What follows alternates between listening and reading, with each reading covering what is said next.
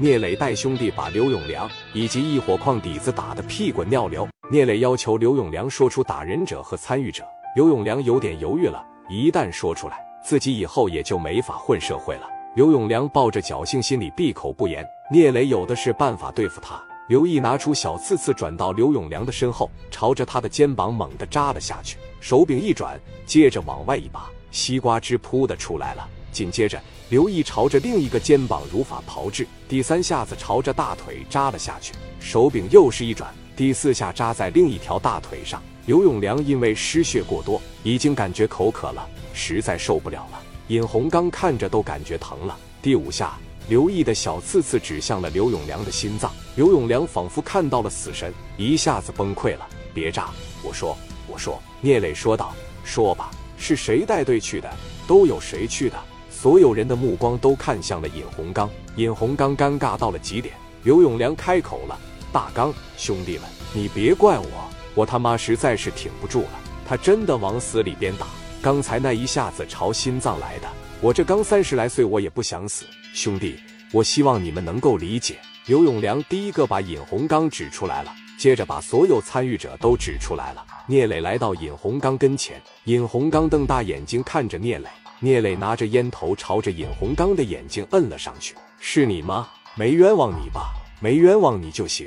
你家里面没孩子呀？你家里边不养狗啊？怎么这么没有人性啊？你跟个畜生差不多，留着你也没什么用。”我也不至于把你整没，但是你下半辈子就别想起来了。社会团伙之间正常火拼没什么问题，但又是朝着人家家里边下手，尤其是朝着孩子下手，这就不对了。看家护院了好几年的狗没做错什么，让你打死了，你真的畜生不如。我虽然说岁数不大，但是我混社会这两三年，就信奉一个道理：做错了事是要付出代价的，跟我作对也是要付出代价。一开始找你们谈多好，说好商量，多给人家拿点米，至于这样吗？非得丢了大西瓜捡个小芝麻？准备好吧，让你见识见识我兄弟刘毅的身手。聂磊说完这话，刘毅提了小刺刺就过去了。尹洪刚瞅着刘毅的眼神不对，感觉刘毅是奔着弄死他来的。史殿林走了上来，对刘毅说：“你刚才都整一个人了，给我个机会吧。”行，你来吧。刘毅说着，把自己的刺刺递给了史殿林，从地上把帽子捡起来，啪的一扣，站在聂磊的后面。王胜普把这一切看在眼里，当年自己也闯过社会，在烟台也好勇斗狠，但是我自己的两下子，包括奶胖和小泰森，跟史殿林、刘毅这哥俩基本上就没法比。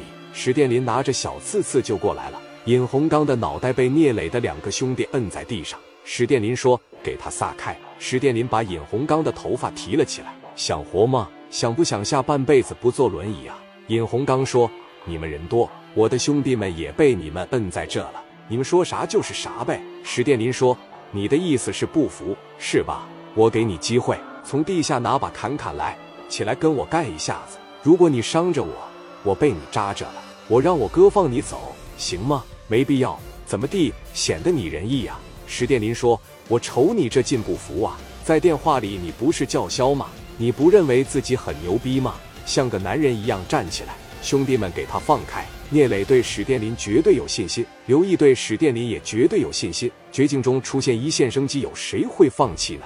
尹洪刚站了起来，从地上捡起来了一把大开山，握在手里。是你说的呀？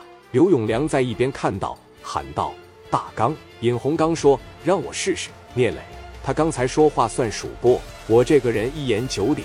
如果你能打过史殿林，我就放过你；如果打不过史殿林，挨个把你们脚筋挑了。我说话算话。聂磊说：“给他们腾一块场地。”史殿林把衣服一脱，啪的往地上一扔，手里拿着小刺刺，一只手背在后面。刘丰玉急的在后面直喊：“大林，大林！”史殿林看着尹洪刚：“没事儿，我就用一个手跟你玩。”尹洪刚一瞅，活下去的机会来了，不残废的机会来了。拎起那大开山，朝着史殿林的脑袋吹了过去。史殿林一个小滑步，拿着大拳头朝着尹洪刚的后脑海上啪就是一下，尹洪刚一下子栽出去了四五米。